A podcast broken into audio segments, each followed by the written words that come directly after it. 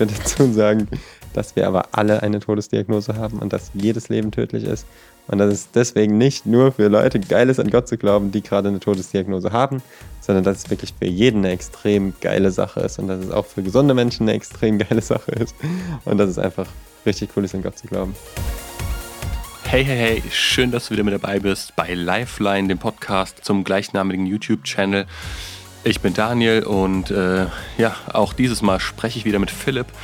Und ich würde sagen, dieses Gespräch mit Philipp war jetzt wirklich nochmal ein super spannendes, weil wir zum ersten Mal nach den zwei Monaten miteinander gesprochen haben. Und zwar diese zwei Monate war ja die Prognose, die er damals bekommen hatte vom Arzt. Du hast noch zwei Wochen bis zwei Monate zu leben.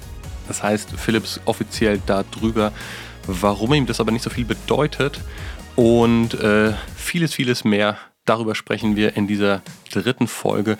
Für mich hat das eigentlich ganz gut das ganze Thema irgendwo abgerundet, sage ich mal, auch wenn wir jetzt hier nur so ein Zwischenfazit ziehen können.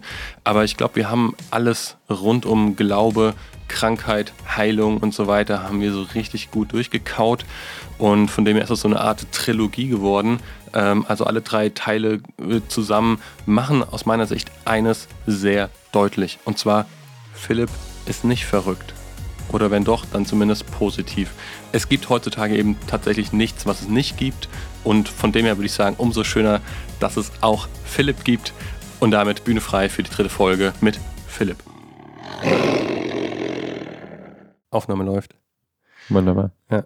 Die letzten beiden Male, die wir uns getroffen haben und auch über dich und dein Leben, deine Diagnose offensichtlich und so gesprochen mhm. haben, da warst du noch nicht über der Zwei-Monats-Marke, ja, ja. wie ich es mal mhm. nennen würde. Ja. Jetzt sind wir schon eine ganze Ecke drüber. Ne? Ist das für dich noch irgendwie gedanklich ein Thema? Sagst du so, yes, geschafft? Hat dich das beeinflusst, das zu hören? Ähm, nee, ehrlich gesagt nicht. Also ich habe dir ja auch letztes Mal schon so gesagt, ich zähle jetzt nicht mit und sagt, der Arzt hat jetzt zwei Monate gesagt, ich zähle jetzt jeden Tag und sage, wow, jetzt bin ich einen Tag drüber, jetzt habe ich zwei Tage überlebt, weil für mich diese ganze Zeit, die der Arzt mir gibt, gar nicht so eine große Rolle spielt. Also zwei Wochen bis zwei Monate ist so eine Einteilung, es weiß einfach niemand so. Aber trotzdem ist es natürlich schön so zu wissen, es geht weiter. Also ist für dich der Meilenstein zu sagen, hey, dann, wenn ich wirklich restlos geheilt bin, dann kann ich da einfach mal einen Haken hintermachen und sagen, yes. Und vorher ist irgendwie der Zustand, wie er ist und du lebst halt weiter ja, also ich habe jetzt gar nicht das Gefühl, dass ich da einen Haken hintermachen muss. Also bei mir ist es jetzt nicht so, wie wenn man jetzt auf sein Weihnachtsgeschenk wartet und die ganze Zeit wartet, wann, wann ist es endlich da, wann bin ich da endlich durch? Oder, oder wie, wie wenn ich jetzt auf eine Prüfung, von einer Prüfung angespannt bin. Mhm. Bei mir ist es einfach die ganze Zeit so, ist halt da, aber es juckt mich jetzt relativ wenig. Also mich belastet es nicht. Ich sag so ein Haken dahinter, das hört sich so ein bisschen nach Belastung an und zack ist die Belastung vorbei. Mhm. Aber weil es mich ja im Moment nicht belastet und mich auch nicht, ich leide ja unter dem Tumor nicht. Also selbst wenn ich körperlich manchmal leide, geistig macht es mir gar nichts aus. Mhm. Von daher ähm, ist es für mich keine, spielt ehrlich gesagt nicht so eine große Rolle. Und ich weiß auch, wenn mein Tumor weg ist, werden andere Probleme da sein, mal größer, mal weniger große.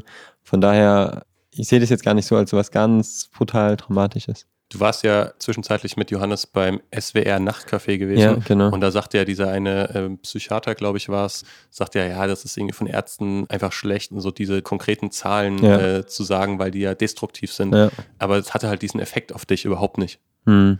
Weil du hast jetzt gesagt, okay, geistig macht sie nichts aus. Das heißt, letztendlich macht sie auch geistlich nichts aus, also in Bezug auf deine Beziehung mit Gott. Nee, auch gar nicht. Nee, nee. Überhaupt nicht. Wurde ich heute wieder gefragt, und war gerade die Bildzeitung da. Ja. Und immer so die Frage auch, wo deine Schwester abgestürzt ist. Bist du dann nicht irgendwie sauer auf Gott? So, warum passiert dir so viel? Warum kriegst du dreimal Krebs? Mhm. Andere von deinen Kumpels die hatten genau das Gleiche. Die sind jetzt nach der ersten Chemo geheilt. Aber ich denke irgendwie so, ey, ich habe mittlerweile so krass gemerkt, wenn man mit Gott unterwegs ist und dann passieren schlimme Sachen, dann hat Gott irgendwas damit vor oder Gott trägt einen da zumindest durch, nachher wird man stärker. Also ich sehe das dann nicht als ein zufälliges Ereignis, sondern ich gucke auch so, warum lässt Gott es gerade zu, was will Gott mir damit zeigen, was kann ich daraus lernen, wie auch immer. Ich würde es jetzt gar nicht so verallgemeinern, aber bei mir sehe ich es im Moment schon so, dass ich einfach daran auch wachsen kann, so an meinen Aufgaben. Der Samuel Koch hat so einen coolen Spruch gesagt, durchhalten lernt man nur durch Durchhalten. ja, von daher lerne ich da gerade auch ein bisschen was dran. Ist das der rationale Philipp, der hier antwortet, oder ist das doch schon etwas, wo du sagst, nee, das habe ich wirklich mit der Tiefe meines Herzens so für mich ich meine, zum Beispiel, du sagst es auch da jetzt wieder in einer ganz ruhigen Art. Hm. Ist diese ruhige Art ein innerer Frieden mit der Gewissheit, du bist in Gottes Händen? Oder ist es einfach jetzt so ein ganz nüchternes, rationales erstmal, dass du sagst, du, ähm, ist halt so. Ja, ich kann, glaube ich, das Rationale gar nicht so trennen von meinem inneren Frieden. Ich glaube, wenn ich jetzt innerlich davon nicht überzeugt wäre und jetzt einfach nur in der Bibel gelesen hätte, alles, was passiert, dient dir zum Besten, mhm. das wird mich nicht überzeugen. Also, das, okay, also das rein Rationale würde aber dann doch nicht ausreichen. Genau, Moment. genau. Ja, also ja. bei mir ist es schon so, ähm, dass ich einfach diese Wahrheiten, was auch in der Bibel steht, dass ich das als Wahrheit nicht nur angenommen habe, sondern dass ich das auch so erlebt habe und immer wieder erlebt habe. Mhm. Jetzt ja auch schon viel durchgemacht habe, wo ich einfach sage, okay, das ist einfach eine Tatsache. Letztes Mal hat mich Gott durchgetragen, letztes Mal hat es Gott für was Gutes benutzt und deshalb wird er es diesmal auch wieder machen. Da bin ich mir ganz sicher. Macht das Sinn? Ich finde es halt krass. Ne? Das erste Mal, als wir gesprochen hatten, da war das noch alles irgendwie sehr neu und sehr am Anfang. Und ich muss auch wirklich gestehen, das war für mich dann so, es fällt mir echt schwer, weil wir halt so dieses, wir sprechen über Leben und Tod, ja. ja, ja. Und jetzt merke ich aber so, es schleicht sich fast schon die Gefahr ein, das als selbstverständlich zu nehmen, zu sagen, ja, nee, du ist doch ganz normal, dass Philipp hier munter rumturnt mhm. und es ihm gut mhm. geht und alles. Aber alleine das ist ja irgendwo auch schon ein Wunder, finde ich. Genau, genau. Das ist bei mir tatsächlich auch so, dass ich das manchmal als fast zu selbstverständlich nehme. Mhm. Und das ist bei mir aber so der krasse Unterschied, dass ich jeden Morgen und jeden Abend, wenn ich mich umziehe, in den Spiegel gucke und diese fette Beule sehe. Und es gibt genug andere, zum Beispiel, wenn ich jetzt einen äh, Sicherheitsgurt anlege und der kratzt da immer diese Beule drüber, da merke ich ganz klar, da ist was, was da nicht hingehört. Mhm. Und das ist jedes Mal auch der Moment, wo ich in den Spiegel gucke und das sehe, wo ich mich auch dran erinnere, so krass, der Tumor ist riesig groß. Ich habe einen Tumor, auch wenn ich den ja im Moment mich null so fühle, ich es eigentlich auch komplett vergesse und auch nicht die ganze Zeit jetzt drüber nachdenken will, gibt es immer den, den Moment jeden Tag, wo ich halt merke, okay, da ist was und wo ich dann einfach auch richtig froh und dankbar bin und so denke, okay, krass, krass Gott, da ist ja wirklich ein Tumor, du machst ja hier wirklich gerade ein Wunder, so, wo ich das einfach anders auch echt nicht erklären kann. Auch kein Arzt so kann mir das anders erklären. Ich habe jetzt mit einem Arzt gesprochen, der schien mir mal richtig ehrlich zu sein. Der hat so gesagt, Wissenschaft ist alles, was man wiederholen kann, was man belegen kann, ja, was mhm. immer wieder gleich reagiert. Das ist jetzt wie, wenn ich versuchen würde, Johannes Handlungen wissenschaftlich zu unternehmen, am besten noch eine Frau. Spaß. Das ist noch ein bisschen schwieriger nachzuvollziehen. Nein, manchmal. Und dann äh, versuchst du jetzt ihre Handlungen zu belegen, ja. Und so muss man sich vielleicht auch Gott ein bisschen vorstellen, dass Gott ist eben ein souveränes Wesen, ja. Der handelt einmal so und einmal so. Und deswegen können wir Gott nicht wissenschaftlich belegen. Und da hat der Arzt so gemeint, ja, er weiß, auch wissenschaftlich gesehen kann man begründen, es gibt mehr zwischen Himmel und Erde. Was das jetzt ist und wie dieser Gott wann, wo, wie handelt, ist schwierig zu belegen. Also jetzt eine Studie aus Gebeten zu machen, da lässt sich Gott vielleicht nicht so leicht in die Karten schauen. Das ist aber wie, wenn ich jetzt eine Studie mache, handelt Johannes oder jemand anders immer so, wenn ich das mache, ja. Einmal mhm. wird er vielleicht so handeln, einmal so. Das finde ich eigentlich so voll, voll die coole Vorgehensweise. Ja, so sehe ich das auch. Also runtergebrochen erinnert mich das ein bisschen an den Satz, man kann Gott nicht beweisen, aber begründen. Genau. Oder ja. den Glauben äh, auch gut. an Gott. Ne? So. Richtig gut, ja. Ja, ist jetzt ein bisschen größerer Abstand zu dem, wo wir das letzte Mal gesprochen hatten und du hast halt in der Zwischenzeit eine Italienreise hinter dir, ja. dann Berlin, dann Hamburg. Jetzt habe ich so gedacht, hm, sowohl Krebs als auch Corona haben dich jetzt nicht wirklich ausbremsen können, wie mir scheint. Ja, nee. Also ich meine, Corona gegen Krebs ist Corona ja relativ harmlos, muss man einfach so sagen. Ja, aber ich meine, das gesellschaftliche Lockdown ja, okay. sozusagen, könnte man ja sagen, okay, man nee. zieht sich zurück, man kann gewisse Aktivitäten nicht wahrnehmen. Ich glaube, nicht jeder gesagt, oh, ich mache jetzt einfach mal eine schöne Tour durch die Schweiz nach mhm. Italien in dieser Zeit. Und viele würden vielleicht sagen, ach, ich verzichte lieber drauf, äh, weil ist ja eh alles geschlossen oder mhm. nicht komfortabel möglich oder so. Ach nee, ist gerade erst recht schön, die Orte, da sind keine Touristen. Man konnte ja noch reisen. Ja, ja wie in den Videos alles, zu sehen, klar. Alles legal, ja. ja. War auch mega schöne Zeit.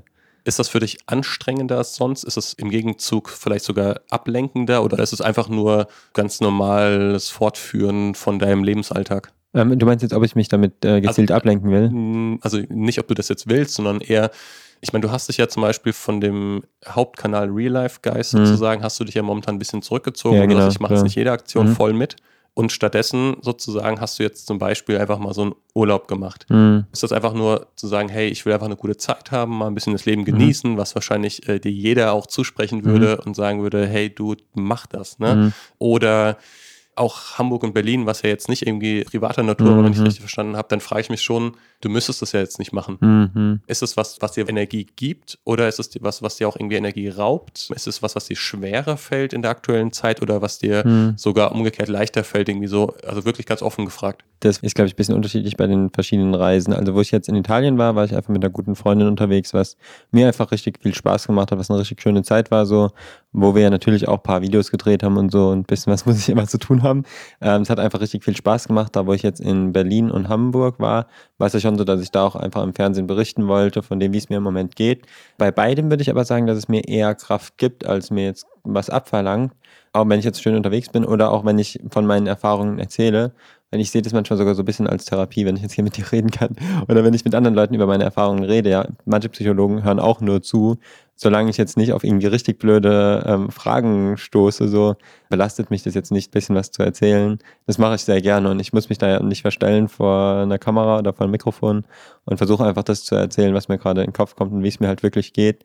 Und von daher geht es mir damit voll gut und dann mache ich das voll gerne. Und wenn ich dann noch sehe, dass ich damit Leute ermutigen kann, dann ermutigt mich das wiederum. Ist ja immer so, wenn man anderen eine Freude macht, dann macht es einem am meisten selber auch eine Freude. Und so ist es, glaube ich, auch, wenn ich sehe, dass ich anderen Leuten Kraft geben kann, Hoffnung geben kann, dann weckt es bei mir auch wieder neue Hoffnung und neue Kraft. Und dann ist es, glaube ich, so das Gegenteil vom Teufelskreis. Kurze Nachfrage ja. dazu. Äh, Psychologe Daniel fragt nach. Ist das was, wo du sagst, das verleiht dem ganzen blöden Zustand einen Sinn? Und du sagst, ja, das gibt dir auch Freude und so weiter. Also ich mhm. sehe natürlich, dass du sagst, hey, das erfüllt mich auch irgendwo und gibt mir dann letztendlich Sinn. Aber ist das dann die Antwort auf eine blöde Situation für dich, wo du sagst, Mann, jetzt stecke ich in diesem Schlamassel, was kann ich da jetzt Gutes draus machen? Oder ist das überhaupt nicht die Sichtweise, die du hast? Doch, auf jeden Fall schon auch, ja. Ja, ja klar, ich versuche immer aus allen Situationen immer das Beste draus zu machen. Egal, ob uns jetzt irgendein Experiment voll schief läuft und wir halt gucken, okay, was machen wir jetzt draus? Ich finde mich halt jetzt in dieser Situation wieder und kann ja jetzt im Moment auch nichts dran ändern und denke dann, okay, wie kann ich daraus das Beste machen? Und ich glaube, das ist auch so allgemein eine ganz schöne Sichtweise, gerade jetzt als Christ, wenn man sich so denkt, okay, ich glaube doch an Gott und keine Ahnung, warum macht Gott jetzt nicht direkt meine Krankheit weg? Warum muss ich durch das und das Schwere durchgehen? Warum musste ich als Kind das und das erleben? Ich habe so oft jetzt einfach erlebt, auch wie ich jetzt mit Kranken geredet habe, die mir sagen, ey Philipp, das von dir zu hören, ist was ganz, ganz anderes, als wenn mir das der und der Pastor erzählt, dem es einfach nur gut geht, der sein ganzes Leben lang nur, ja, einfach nur gut gehabt hat. Mhm. Äh, wenn ich das von dir höre, dann spricht mich das ganz, ganz anders an, wo ich mhm. schon denke, manchmal hat so eine Krankheit vielleicht einfach auch einen Sinn, um anderen nochmal Mut zu machen. Und ähm, das finde ich eigentlich voll schön, wenn man da nicht in einem Selbstmitleid hängen bleibt, sondern wirklich einfach guckt, wo kann ich vielleicht gerade durch die Situation, in der ich bin, egal ob das jetzt meine Schwester ist, die abgestürzt ist, wo kann ich vielleicht sogar Menschen, die in der gleichen Situation sind, ohne die Hoffnung, die ich habe, neue Hoffnung machen. Und das versuche ich auf jeden Fall weiterzugeben. Ist das wieder sowas, wo du sagst, das kommt aus deinem Herzen heraus, was sich dann rational deckt, aber es könnte umgekehrt nur zu sagen, ja, weil ich jetzt halt eh nichts Sinnvolleres tun kann, dann mache ich das halt. Beides. nee, also es kommt wirklich auch von meinem Herzen so raus, also wirklich. Weil ich war ja zweimal in der Situation, dass ich Krebs hatte mhm. und hatte keine Hoffnung, hatte keinen Halt. So. Mhm. Das ist eine richtig schwere Situation und das ist jetzt egal, ob man Krebs hat oder ob man Corona hat oder ob, keine Ahnung, die Beziehung gerade kaputt geht. Immer wieder findet man sich in so einem Loch wieder, wo man eben, wenn man Gott nicht hat, wenn man keinen Halt hat, ist man da verloren, ja. Und das würde ich so gerne einfach so vielen Leuten noch weitergeben, so diese Hoffnung. Du hast vorhin die Bildzeitung erwähnt, die heute da war. Ja. Ähm, auch Hamburg oder Berlin und so. Du hast jede Menge Pressetermine wahrgenommen, auch die letzte Zeit. Welche Frage kannst du überhaupt nicht mehr hören? Ehrlich gesagt kann ich alle Fragen noch richtig gut hören. Okay. Also selbst die Frage, wie geht's dir? Mhm. Früher war ich davon übelst genervt. Was meinst du mit früher? Ähm, ja, bei meiner ersten und zweiten Diagnose. Okay. Gerade wenn ich im Krankenhaus liege und dann kommen die Leute und dann ist es aber dieses, wie geht's dir? Und dann war meine Antwort meistens so gut, aber mehr so gut, halt bitte die Klappe. und das habe ich irgendwie gar nicht mehr. Was ich nicht so mag, ist ähm, ein Wie geht's dir? Und wenn ich dann sage, mir geht's gut, mir geht's wirklich gut, weil mir geht's auch wirklich gut. erst recht psychisch, erst recht, selbst wenn mhm. mir zum Beispiel körperlich nicht so gut geht. Und dann dieses ungläubige, wie, das kann jetzt aber nicht sein. So, wenn ich das so in den Augen sehe, so, ähm, wo ich einfach so sehe, die Leute denken wirklich, ich verarsche sie gerade. Das gibt's wirklich, wo ich dann sage, ihr können ihre Hand gerne mal auf meine Beule legen. Hier, da ist ein Tumor, aber mir geht's wirklich gut und wir können jetzt gerne auch eine Radtour drei Stunden durch die Berge machen. Mir geht's gut, ich bin topfit, so, wir können gerne mal ins Fitnessstudio trainieren gehen. Hm. Wo ich aber so das Gefühl habe, ich muss mich jetzt beweisen oder ich muss jetzt irgendwie beweisen, dass ich einen Tumor habe und ich muss beweisen, dass es mir so gut geht. Wo ich mir so denke, das habe ich irgendwie nicht nötig. Also ist so ein bisschen in dem Moment der Unglaube des Gegenübers, der dich nervt. Genau, ich kann es auch voll gut verstehen. Also ich kann es mega gut verstehen, weil ich damit ja, bevor ich jetzt so Erfahrungen mit Gott eben gemacht hatte, hätte ich auch so gesagt, sowas ist nicht möglich. Ich kann es mega gut verstehen, aber das ist halt manchmal einfach ein bisschen nervig, sage ich mal. Ich nehme es aber niemand übel. Okay. Mhm. Ist das die Ebene wie Jesus, der dann sagt, okay, Thomas, komm her, leg deine Hand an meine Wunden? Wahrscheinlich. Gibt es auch Fragen, die du vielleicht auch beantwortest oder, oder nicht, aber die du insgeheim eigentlich so richtig daneben findest?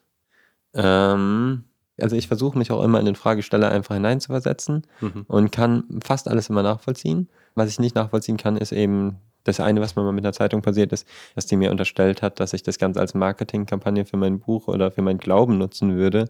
Wo ich mir einfach denke, Leute, ich gehe ganz offen mit meiner Diagnose um. Ich gebe jedem meine, alle meine Arztbriefe und so, Mhm. fragt danach. Und da habe hab ich kein Problem damit, wenn mich jemand fragt, so, ey, ich glaube dir das alles nicht so, ähm, kannst du mir das mal bitte alles beweisen? Gerne. Ich überweise alles, ja, alles, was ich sage.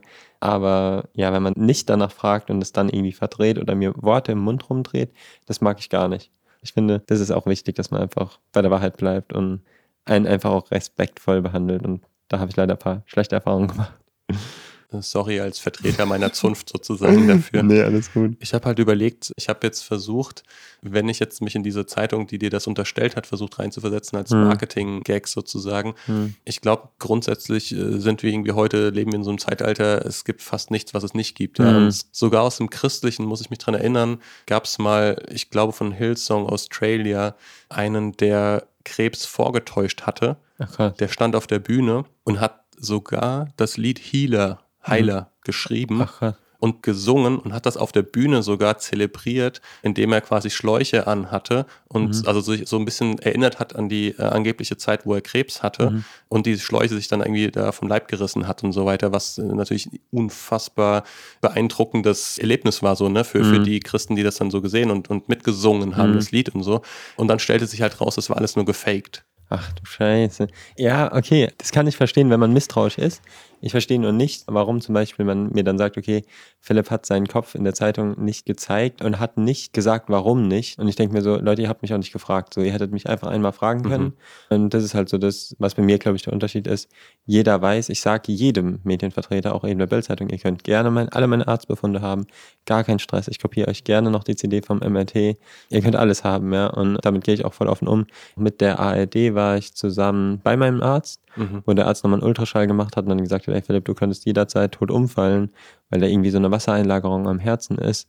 Was du gleich mal als Zitat für ein Video verwendet hattest, ne? Ja, genau, genau. Ja. Wo ich dann auch ganz klar gesagt habe, ja, ist gut, wenn die das auch so dokumentieren, die können das alles mitschneiden und das wird jetzt am 22. rauskommen. Da wird dann hoffentlich auch nochmal klar, so nein, ich erzähle keinen Unsinn, sondern es ist einfach wirklich die Tatsache, dass es medizinisch gesehen sehr, sehr schlecht aussieht. Klinisch gesehen, man sagt ja, der klinische Zustand ist das, wie es dem Patienten wirklich geht, ist es halt was anderes, aber kann, Mhm. kann man so medizinisch halt nicht erklären. Wir haben eigentlich schon drüber gesprochen. Ich habe mir es hier mal notiert. Also ich habe heute mal ein paar Fragen notiert. Ähm, nicht viele, aber Mhm. sag nochmal bitte, was ist deine Hauptmotivation, dass du so viele Interviews und Medientermine wahrnimmst?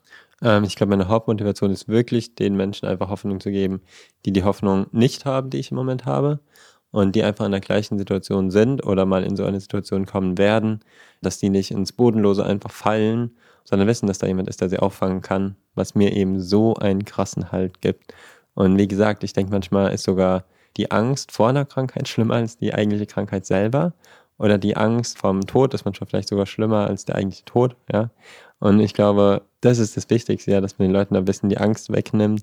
Wo Gott mir einfach so krass die Angst weggenommen hat, das würde ich mir einfach wünschen, dass das andere Leute auch erleben können. Also du meinst, die Angst vom Sterben Ja, genau. ist größer als die Angst vom Tod. Ja, genau, genau. Das Ja. meine ich. Das Ja. meine ich, genau. Okay. Bist du eher der harmoniebedürftige Typ oder eher der konfrontative Typ?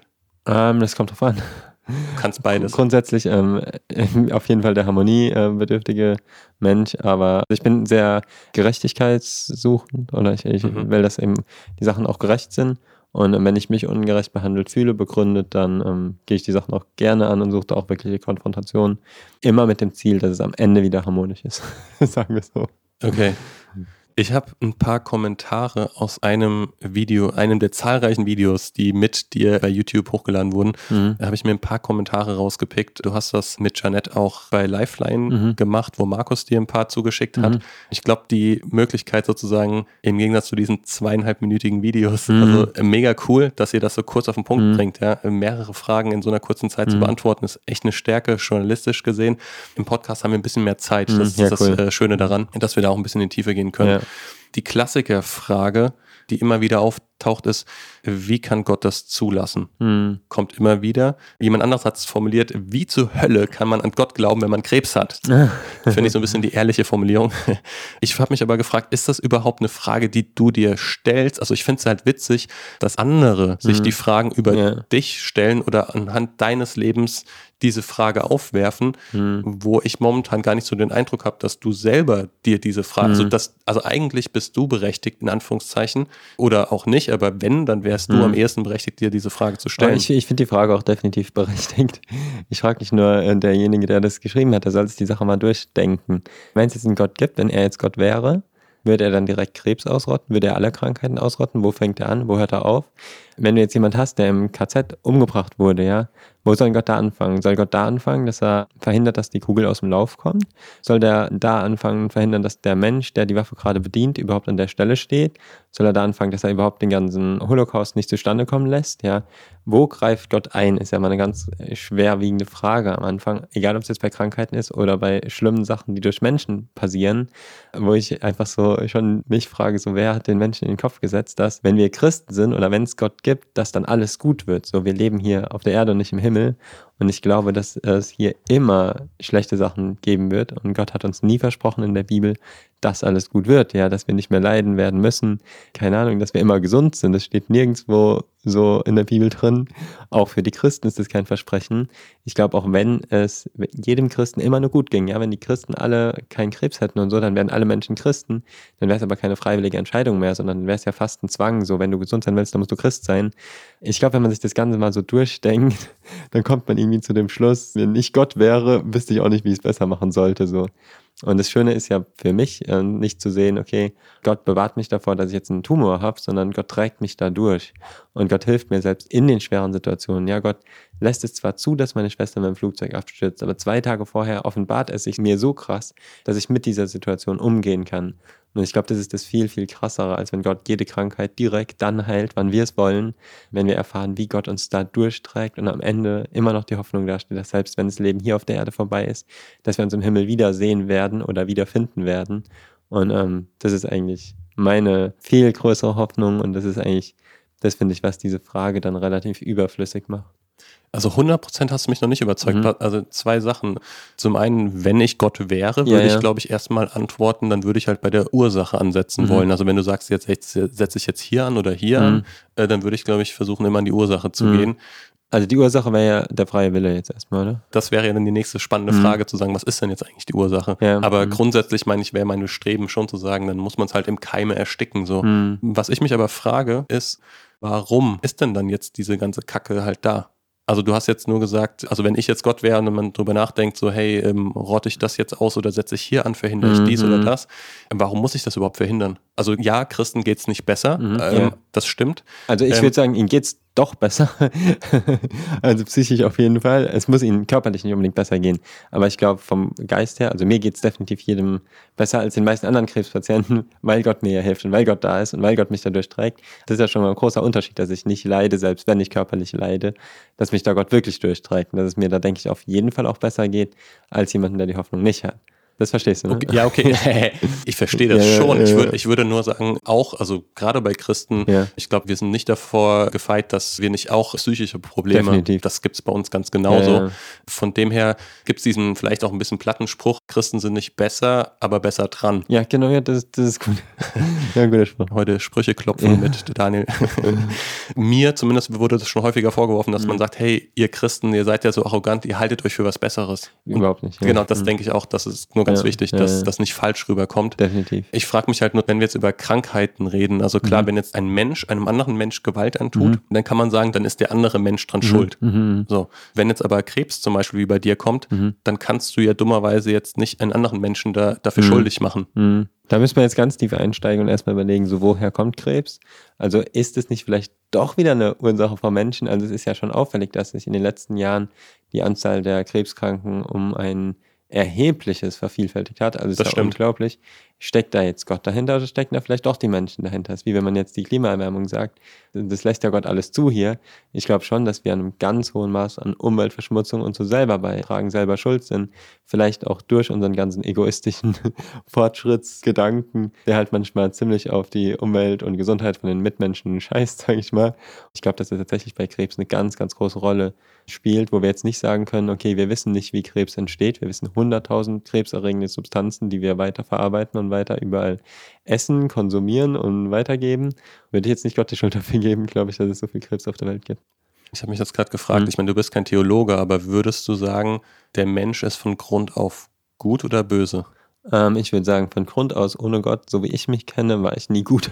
Ich kann jetzt nur von mir reden, Mhm. aber ich denke, dass das Normale erstmal ist, dass man ziemlich egoistisch ist. Das fängt ja schon beim Kleinkind an.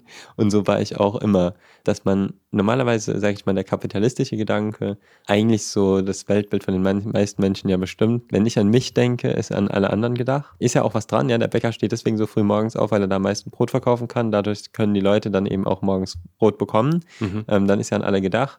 Ich glaube aber, was sich bei mir radikal geändert hat, als ich Jesus so kennengelernt habe und auch gemerkt hat, was Jesus für mich getan hat, ohne dass ich was für ihn getan habe, dass ich jetzt auch für andere Menschen da sein will, ohne dass sie was für mich getan haben. Und das ist so eine ganz, ganz krasse Wendung in meinem Leben gewesen, wo ich Dinge nicht mehr deswegen mache, damit es mir selber gut geht, sondern wo ich Dinge wirklich einzig und allein aus dem Grund mache, dass es anderen gut geht. Das eine ist Nächstenliebe. Wir machen etwas aus Nächstenliebe heraus, was natürlich auch mit Selbstliebe, also wir sollen den Nächsten so lieben wie uns selber. Mhm. Das andere ist reine Selbstliebe, reiner Egoismus. Und ich glaube, wenn man weg vom Egoismus kommt und mehr zur Nächstenliebe hin, was ja bei den meisten Christen der Fall ist oder sein sollte, dann glaube ich, wäre die Welt schon ein ziemlich viel besserer Ort, wenn man das mal so sagen kann. Absolut. Ja. Ähm, glaubst du, jetzt mal weitergedacht Mhm. ähm, von dem, was du sagst, das ist ja eine sehr altruistische Denkweise so. Mhm. Glaubst du, dass man 100% Altruist sein kann? Ja, bei mir ist es tatsächlich so, dass ich oft so krass so Liebe von Gott, sage ich mal, bekomme, wo ich mich so krass von Gott geliebt fühle, dass ich diese Liebe gerne weitergebe. Und dann ist mir relativ egal, ob ich da jetzt Liebe für zurückbekomme oder nicht, was ich nicht machen könnte, wenn ich nicht diese Quelle an göttlicher Liebe in mir hätte. Mhm. Also wo ich ganz klar auch sage, okay, du kannst nur das weitergeben, was du hast. Und das ist das Schöne, Gott sagt ja auch, er schenkt dir überfließend ein, ja, dass du den Becher überfließend füllst und dass du nicht aus den bisschen Kraft, was du halt hast, so die letzten Reste, jetzt die letzten Reserven an andere weitergeben musst, sondern dass ich das immer wieder erlebe, auch ganz körperlich, ja, dass ich Gott mir so viel Kraft schenkt, dass ich nicht nur die Kraft habe, morgen früh für mich aufzustehen, für mich Tee zu kochen, sondern dass ich äh, so viel Kraft habe, dass ich dann auch noch hingehen kann und anderen Leuten eine Freude machen kann, ähm, was halt total übernatürlich ist, aber das erlebe ich voll oft. Ist das eigentlich ein Label? Also ich weiß es nicht, wenn man jetzt zuhört, ja, ob man das Mhm. auch vielleicht denkt, aber ist das ein Label, was dich dann nervt, wenn man jetzt sagen würde, wie der krebskranke Philipp, der hat die Kraft dann auch noch sich um andere zu kümmern. Mhm. Also sollte es nicht genau umgekehrt sein so. Und ist jetzt in dem in dem Zuge, wo ich hier mir jetzt so das denke, merke ich so, ist das ein Label, was irgendwie blöd ist? Immer so dieses der krebskranke Philipp, so weißt du? Also Ähm, zu sagen, hey, sorry, ich bin jetzt einfach der Philipp oder oder also Ja, also das belastet mich auch nicht mehr. Früher war das ja wirklich so, dass ich das überhaupt nicht hören konnte. mhm, So, dass ich dann auch mit anderen Augen angeguckt wurde, so, oh, immer Mitleid, Mitleid, Mitleid. mhm. Das ist ja, ein bisschen ist es immer noch so, dass mich das ein bisschen nervt. Aber mir macht es auch nichts mehr aus. Also, keine Ahnung, darf mich jeder angucken, wie er will. Ich weiß, wer ich bin. Ich weiß, dass ich mich nicht fühle wie der krebskranke arme Philipp. So, ich denke mir, ganz ehrlich, Leute, die jetzt Depressionen haben, zum Beispiel, sind viel ärmer dran als jemand, der Krebs hat.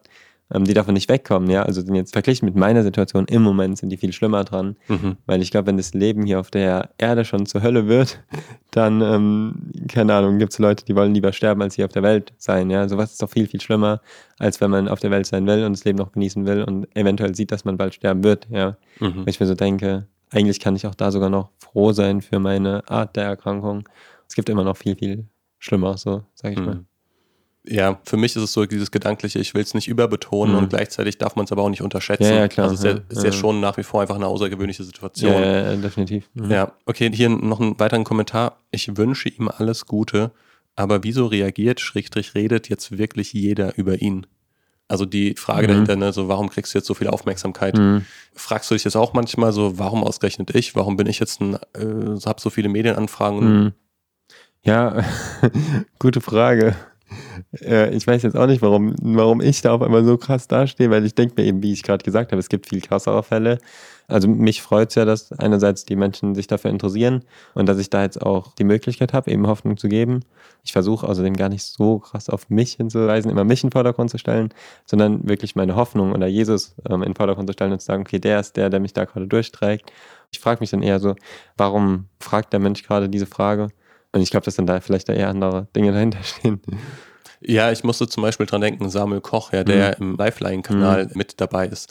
Da war am Anfang auch mal von Rollstuhlfahrern, als er sich verunglückt mhm. hatte damals bei Wetten Das, war von Rollstuhlfahrern so diese, kamen vereinzelt Stimmen hoch zu mhm. sagen, hey, der kriegt jetzt so viel Aufmerksamkeit, ja. ja, ja. Mhm. Ähm, und wir haben seit Jahren schon mit dem Problem zu kämpfen und es interessiert sich keiner mhm. für uns. So.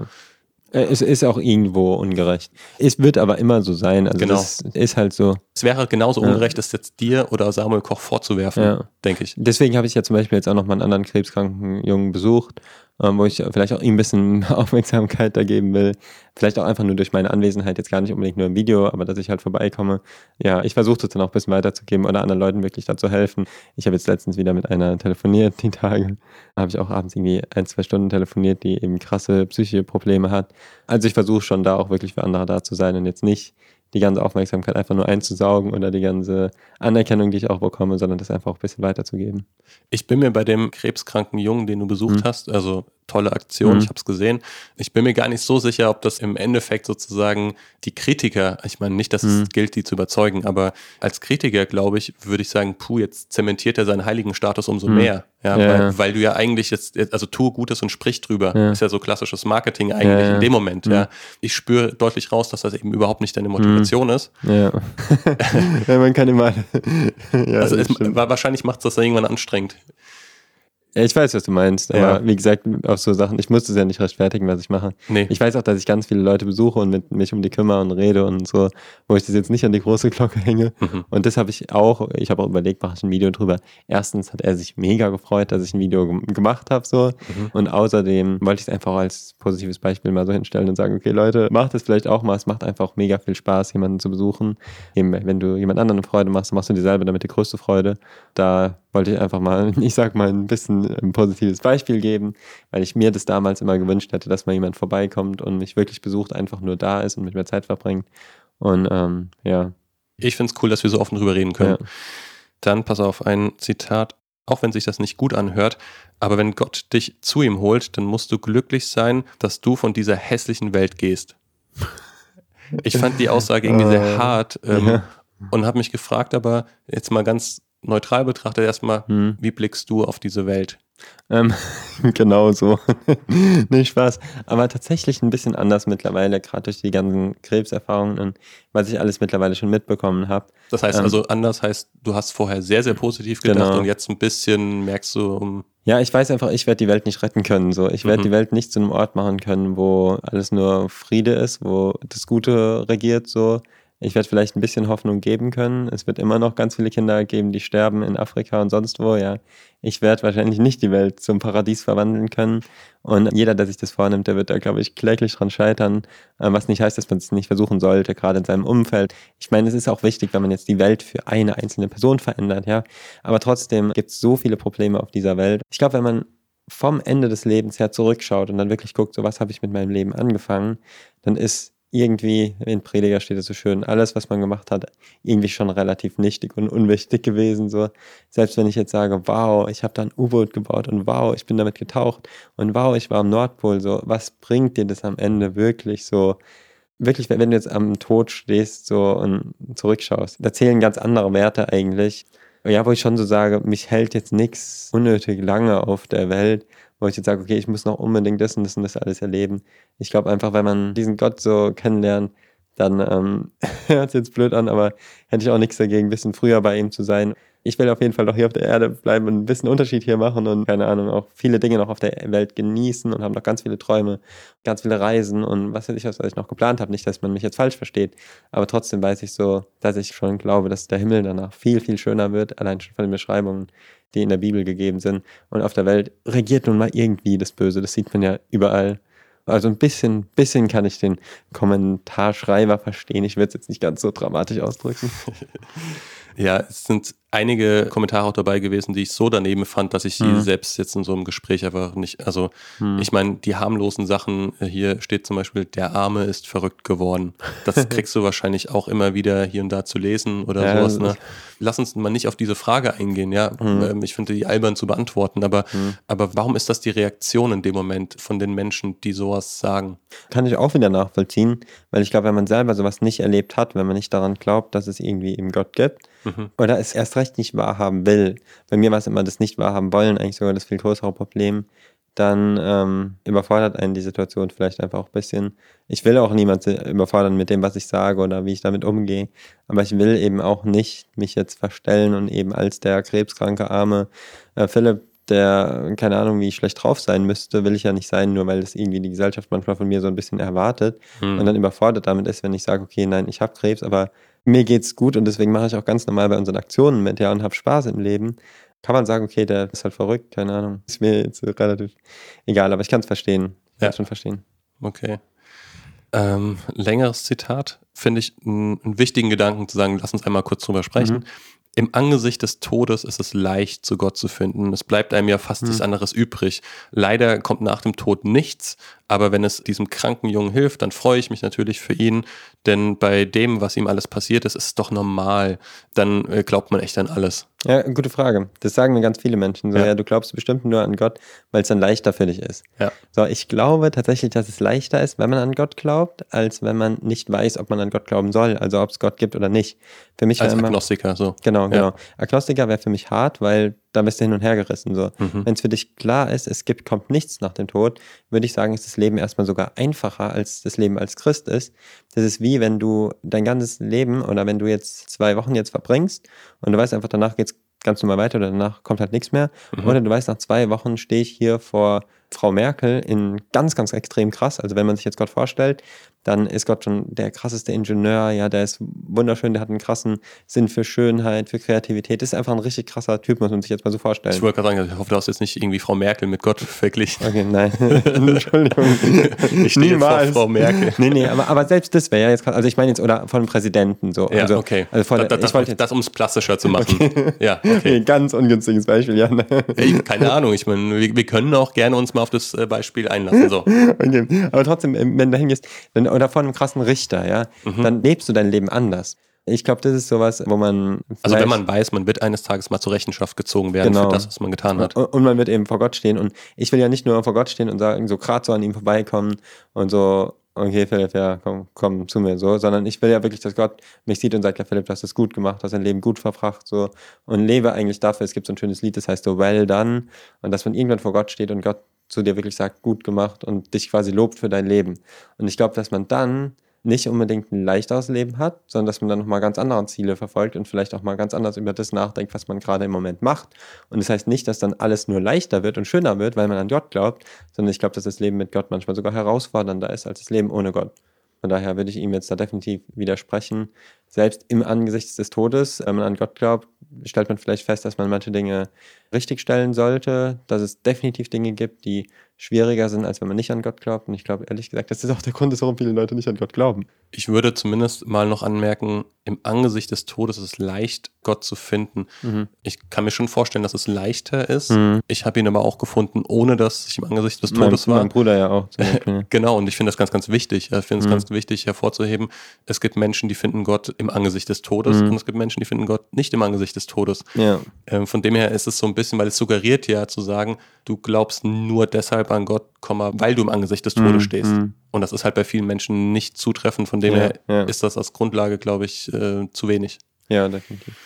Okay, ähm, es ist tröstlich, dass der Tod für dich kein Schreckgespenst ist. Hoffentlich hast du genügend Zeit, mit deinem Bruder über das wirtschaftliche Weiterleben eurer Firma zu beratschlagen. Autsch. Oh, und da hat jemand die Prioritäten Äh, richtig gesetzt. Genau, im Leben. also ich würde auch sagen, äh, völlig daneben. Trotzdem mal eine allgemeine Frage. Wir haben noch nie drüber gesprochen, aber wie wichtig ist dir Geld? ehrlich gesagt überhaupt nicht wichtig. Das ist auch wieder so eine Sache. Überleg mal, was du willst, was von dir in Erinnerung bleibt. Wenn ich jetzt an meine Schwester denke, dann denke ich nicht dran, was sie für ein teures Auto gefahren hat. Ich habe kein Auto gefahren, aber wenn sie eins gefahren hätte und was sie für teure Klamotten getragen hätte, wäre mir ziemlich egal. Sondern was ja in Erinnerung bleibt, ist eher das, was sie mir vielleicht, wenn dann, geschenkt hätte, ja, an teuren Sachen oder was sie weitergegeben hat. Ja, da wo wir vor allem richtig coole Erfahrungen zusammen gemacht haben, wo wir schöne Erlebnisse hatten, was noch viel wertvoller ist als materielle Geschenke ist, da wo sie mir Zeit geschenkt hat, ja, wo wir gute Gespräche hatten, wo sie mich in meinem Leben wirklich auch weitergebracht hat. Und dagegen, finde ich, spielt Geld irgendwie keine Rolle. Also ich muss auch ganz klar sagen, wir haben Unternehmen, ja, wir haben auch angestellt, wir haben eine Verantwortung und da spielt Geld irgendwo eine Rolle und deswegen ist auch wichtig, dass man da wirtschaftlich ähm, gut mit dem Geld umgeht. Aber für mich ist jetzt, jetzt ehrlich gesagt ziemlich egal, ob ich jetzt ein kleines, gammeliges Auto fahre oder ein großes, krasses Auto. Das brauche ich auch gar nicht mehr, dieses Statussymbol. Spielt für mich echt keine große Rolle. Ich war auch ehrlicherweise beim ersten Mal, als ich euch hier besucht habe, so ein bisschen überrascht, weil man von manchen YouTubern, die in den, in den Charts oben weit mhm. dabei sind, siehst du klassisch diese Roomtours von irgendwelchen Häusern, die sie sich gekauft haben, also mhm. Villen und sowas, ne, wo mhm. du denkst so, boah, okay, was ist das für ein Lebensstil? Mhm. Und ihr habt jetzt hier wirklich, finde ich, ein sehr gewöhnliches Reihenhaus mhm. irgendwie so was ich jetzt nicht wirklich als was Besonderes oder Protziges, also ganz im mhm. Gegenteil, mhm. empfunden hätte. Mhm. Ja, von dem her. Ja, wir, wir versuchen auch tatsächlich mit unseren Finanzen da ganz gut umzugehen, dass wir auch viel spenden und so. Ich will mich da jetzt nicht selber loben irgendwie, aber ähm, würde ich auch jeden dazu ermutigen. Mhm. Und ich glaube auch wirklich, da ist es auch wieder so ein Prinzip, dass geben ist viel besser. Seliger macht als nehmen. Genau, genau. Das ist gut. Äh, Sprüche klopfen heute immer wieder. Ähm, Gott ist ein tolles Placebo. Man kann sich da alles Mögliche mit schönreden. Du musst halt unterscheiden zwischen deinem Glauben an Gott und Gott selbst. Für das Erstere muss Gott nicht einmal existieren, es reicht lediglich daran zu glauben und es wird dir helfen. Es ist nicht Gott, der dir hilft, sondern dein Glaube. Auch so ein weit verbreiteter Gedanke, mhm. glaube ich, dem man immer wieder mal begegnet. Mhm. Also erstmal finde ich es ja gar nicht so schlecht, wenn Gott jetzt ein gutes Placebo ist, ist schon mal besser ein Placebo ist besser als nichts. Sagen wir mal so, ich habe da gerade mit einem ähm, Doktor drüber geredet. Placebos sind gar nicht so schlecht, weil die nämlich tatsächlich zum Beispiel genau die gleichen Substanzen im Gehirn freisetzen, die du dir sonst mit der Tablette gönnst. Das heißt, im Zweifelsfall ähm, hast du dabei die Nebenwirkungen nicht so krass dabei wie bei der Tablette. Das ist schon mal schön und gut, würde ich jetzt gar nicht mehr so verurteilen. Mhm. Aber zweitens ist es so, ich glaube, dass selbst das beste Placebo in meiner Situation mir nicht die Schmerzen wegnehmen kann, das beste Placebo der Welt kann, glaube ich, keine Polarlichter an den Himmel zaubern. Das ist relativ unwahrscheinlich. Das beste Placebo der Welt kann auch nicht bei meinem Gebet da um Feuer nach dem Himmel sich darum kümmern, dass dann genau da ein Feuerwerk explodiert. Also ich glaube, oft sind es schon so Sachen in meinem Leben gewesen, wo ich merke, nein, da muss eine intelligente Macht dahinter stehen, die tatsächlich meine Sprache versteht und auch darauf reagiert und meistens sogar noch mein Herz und meine Gedanken dahinter auch noch versteht und äh, mir dann umso besser antworten kann. Wo ich ganz klar sage, okay, ein Placebo hat klar seine Grenzen, positives Denken ist wunderbar, ist schön und gut. Trotzdem kann ich von mir aus nicht positiv denken, wenn ein Arzt mir ganz klipp und klar sagt, ich bin rational denkender Mensch, ja. Ein Arzt sagt zu mir, du wirst sterben. So, es sieht medizinisch so aus. Wo ist denn meine Grundlage für mein positives Denken? Ich glaube, positives Denken, Glauben braucht für mich immer ein Fundament, sonst ist es kein wahrer Glaube. Und das habe ich eben durch Gottes Wort auf jeden Fall, aber auch durch so Erlebnisse mit Gott, wo ich sage, okay, diese Polarlichter zum Beispiel, die sind ja die Grundlage für mein positives Denken, ja. Und diese Polarlichter, die mir der Gott irgendwie geschickt hätte, hätte ich auch das positive Denken gar nicht gehabt. Das heißt, dann beruht ja wieder die Grundlage von dem Placebo auf irgendwas anderem. Von daher macht dann, finde ich, diese Annahme gerade irgendwie nicht so viel Sinn. Cool, also da hast du mich auf jeden Fall überzeugt. Zumindest mich als, als Zuhörer sozusagen. Ich fand es sogar interessant, dass du damit letztendlich sogar über diese Pascal-Wette, glaube ich, heißt sie, ne? Dieses diese Annahme, so entweder es gibt Gott oder es gibt Gott nicht. Wenn du dich dann für Gott entscheidest und es gibt ihn nicht, auch nicht schlimm. Mhm. So hast du ja den ersten Schritt und bist du sogar darüber hinausgegangen und hast mhm. halt im Moment mal so Polarlichter steigt weiter als diese Wette, mhm. weil das kann ja. ich damit dummerweise mir ja. nicht äh, erklären. Das Krasse ist, hat mir jetzt mal ein kleiner Junge sogar gesagt, dass ähm, Polarlichter müssen 18 Stunden vorher, ein Sonnensturm kommt immer und 18 Stunden später kommen erst die Polarlichter. Das heißt, Gott muss sich sogar schon 18 Stunden vorher gedacht haben, dass dann irgendwann Philipp da hingehen wird und so eine dämliche Frage stellen wird und ähm, das heißt, Gott kann sogar in die Zukunft schauen, ja. Also von daher merke ich so, nein, Gott ist nicht nur intelligent, Gott ist viel, viel, viel, viel, viel mehr als ein Placebo, ja.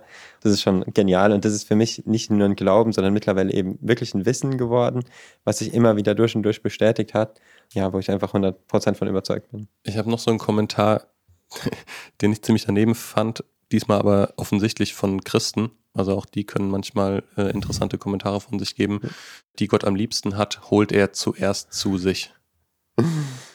Und ich fand aber die Antwort drauf irgendwie witzig. Ja, Gott hat ihn so lieb, er schenkt ihm mehrere Tumor und gibt ihm einen qualvollen Tod. Ein netter Mann, dieser Gott. Also irgendwie fand ich so, hey, das sind zwei Positionen, die ich beide nicht teile, sowohl von christlicher Mhm. Seite als auch offensichtlich nicht. Ja, es wäre ein bisschen wieder beim Thema vom Anfang, so mit Leid und Schmerzen. Ja, So, es kommt, also genau, wir brauchen darüber jetzt gar nicht so zu reden, aber ich finde es krass, was man halt alles so liest. Und ich habe mich da nur gefragt, liest du manchmal auch Kommentare unter deinen Videos, die du Ja, veröffentlichst? definitiv, aber das Schöne ist ja, dass wirklich 95% der Kommentare extrem positiv und gut sind. Das finde ich eigentlich fast sogar das Schönere. Also ich hänge mich da gar nicht so auf an den ganzen Kommentaren. Ich rede auch mit ganz vielen Menschen, die jetzt mir irgendwie erstmal blöd kommen Mhm. und dann irgendwann merke ich so, manchmal ist es wichtiger, nicht was derjenige fragt, sondern warum er was fragt. Und wenn man dann auch über die Punkte redet, dann versteht man vielleicht, dass da eine tiefe Verletzung dahinter liegt, ja, oder ein ganz blödes Ereignis, wo er Gott total falsch aufgefasst hat oder interpretiert hat. Und wenn man darüber redet, kann einem eigentlich immer der Mensch am Ende voll leid tun, dass er so eine blöde Einstellung über Gott hat, ja. Deswegen nehme ich das niemand übel, wenn er irgendwie blöde Kommentare schreibt. Deswegen sage ich auch immer, Leute, schreibt eure Meinung ehrlich in die Kommentare, weil es, glaube ich, auch ganz gesund ist, wenn man ehrlich einfach drüber nachdenkt und da auch Standpunkt zu bezieht. Trotzdem freut es mich, dass eben die Mehrheit der Kommentare wirklich sehr positiv ist. Also das heißt, es ist Ja. wirklich bei dir nicht so, also es ist ja immer so, wenn du, wenn du von 100 Dingen, ja, wenn eins schlecht ist, Mhm. dann behält man sich irgendwie dieses Schlechte. Das Ja, ist ja. bei dir gar nicht so. Nee, gar nicht. Ja. Mhm. Äh, cool. Definitiv, glaube ich, äh, nicht normal. Also äh, was Besonderes irgendwo. Ja. ja, das ist aber, glaube ich, auch wieder das, wenn man halt ähm, seinen Selbstwert so in Gott gefunden hat, das hat bei mir so viel geändert, dass ich so nicht mehr abhängig von der Meinung von anderen bin. In gewisser Weise ist man das immer, aber auf eine ganz, ganz andere Ebene ist es mittlerweile so, dass ich weiß, okay, ich bin von Gott irgendwie angenommen, Gott liebt mich so, wie ich bin. Dann ist mir relativ egal, was andere über mich sagen. Dann ist mir auch relativ egal, wenn ich in den Spiegel gucke und sehe, okay, meine Brust sieht gerade mega scheiße aus, ich habe da eine riesen Beule oder sowas. Früher bin ich dann trainieren gegangen und keine Ahnung, damit ich irgendwie gut aussehe und mich gut gefühlt habe. Ich kann mich jetzt mittlerweile auch so gut fühlen, einfach nur, weil ich weiß, so Gott hat mich so geschaffen und so gewollt und im Moment ist es irgendwie das Beste so für mich. ja. Bevor ich das als Schlusswort akzeptiere, habe ich noch einen Kommentar und dann kommt hier ein nettes kleines Schlusswort und zwar Zweifle nicht, Philipp. Zweifeln schwächt deine Selbstheilungskräfte. Das ist kompletter Unsinn. Das ist, das ist so schlimm, weil das ist äh, dieses positive Denken eben. Und ein positives Denken, was keine Grundlage hat, also Glaube ohne Fundament, ist ein toter Glaube. Ja, das bringt dich nicht wirklich weiter. Weil wenn du jetzt einfach nur denkst, also einfach, wenn du jetzt nicht davon ausgehst, dass es Gott gibt und sagst einfach, okay, du kannst durch positives Denken deinen Krebs besiegen, gibt es viele Leute, die das sagen, ja, dann ähm, zweifelst du irgendwann an, äh, an dir selber, weil du anfängst zu zweifeln und dann kommst du ganz schnell in eine Abwärtsspirale, ja, weil irgendwann wird der Punkt kommen, wo du dich ein bisschen hinterfragst. Und wenn da nichts dahinter ist, wenn es deine positiven Gedanken kein Fundament haben, dann bricht das alles zusammen. Bei mir ist es so, Zweifeln ist genial, ja. Zweifeln ist immer richtig gut, ja. Zweifeln, nirgendwo in der Bibel steht, dass wir nicht zweifeln sollen, ja. Wir sollten mal, wenn wir zweifeln, sollten wir die Zweifel entweder bei der Wurzel nehmen und ausgraben und wirklich weg ra rausholen oder wir sollten ihnen nachgehen und da bin ich auch mega offen, so, wenn ein Zweifel kommt und jetzt merke, okay, bilde ich mir das vielleicht doch alles nur ein, dann gehe ich dem nach und gucke nach, ist es so, bilde ich mir das alles nur ein und dann, bisher konnte ich jedes Mal den Zweifel wirklich bei der Wurzel nehmen, rausholen und wegwerfen und das nächste Mal, wenn der Zweifel wiederkommt, dann erinnere mich, ich mich daran und dann wächst quasi dieses Fundament und äh, ich glaube, das ist das Schöne, wenn da wirklich ein Gott dahinter steht und wenn da eine Wahrheit dahinter steht und nicht nur irgendein leeres Gedankengebäude. Mega. Ich habe hier ein vorläufiges Schlusswort sozusagen mal rausgegraben. Du darfst es auch gerne noch ergänzen, ansonsten wäre es das von meiner Seite aus. Ich bin nur zum Teil gläubig, aber seien wir mal ehrlich, ob es Gott gibt oder nicht, wenn man dann so sorglos und entspannt trotz Todesdiagnose leben kann, ist es an Gott zu glauben eine verdammt geile Sache. Ist ein sehr, sehr schönes Schlusswort. Ich würde dazu sagen, dass wir aber alle eine Todesdiagnose haben und dass jedes Leben tödlich ist. Und dass es deswegen nicht nur für Leute geil ist, an Gott zu glauben, die gerade eine Todesdiagnose haben, sondern dass es wirklich für jeden eine extrem geile Sache ist und dass es auch für gesunde Menschen eine extrem geile Sache ist. Und dass es einfach richtig cool ist, an Gott zu glauben. Dass wir alle eine Todesdiagnose haben, dass du auch so ein Partypooper sein musst, ne? hey Philipp, äh, vielen, vielen Dank für das Gespräch. Hat mich mega Ja. gefreut. Danke dir für das Gespräch. Ja, cool. Dann äh, bis zum nächsten Mal, würde ich sagen. Bis dann. Ja, Ciao, ciao. ciao. Hey, voll cool, dass du bis zum Ende durchgehalten hast. Ganz kurz nochmal der Hinweis. Die Doku der ARD ist mittlerweile erschienen unter dem Titel Real Life Guy, der YouTuber, der Tod und die Hoffnung. Von dem her, schau mal rein, absolut empfehlenswert. Und was uns interessieren würde noch zum Schluss, wie hat euch diese Philipp-Trilogie oder vielleicht auch nur diese Folge gefallen? Schreibt uns noch mal ganz oldschool eine Mail an gude.lifelion.de gude, G-U-D-E, ja, hessisch wie Hessen, ähm, hört man vielleicht an der einen oder anderen Stelle auch raus. ähm, und dann freue ich mich einfach aufs nächste Mal, wenn ihr wieder mit dabei seid. Abonniert diesen Podcast, wo auch immer ihr Podcast hört und schaut in der Zwischenzeit vorbei bei Lifeline, dem YouTube-Kanal. One more thing, einen guten Rutsch ins neue Jahr wünschen wir euch natürlich auch. Ein gesegnetes neues Jahr. Mach was draus. Es kann ein richtig, richtig gutes Jahr werden. Ciao.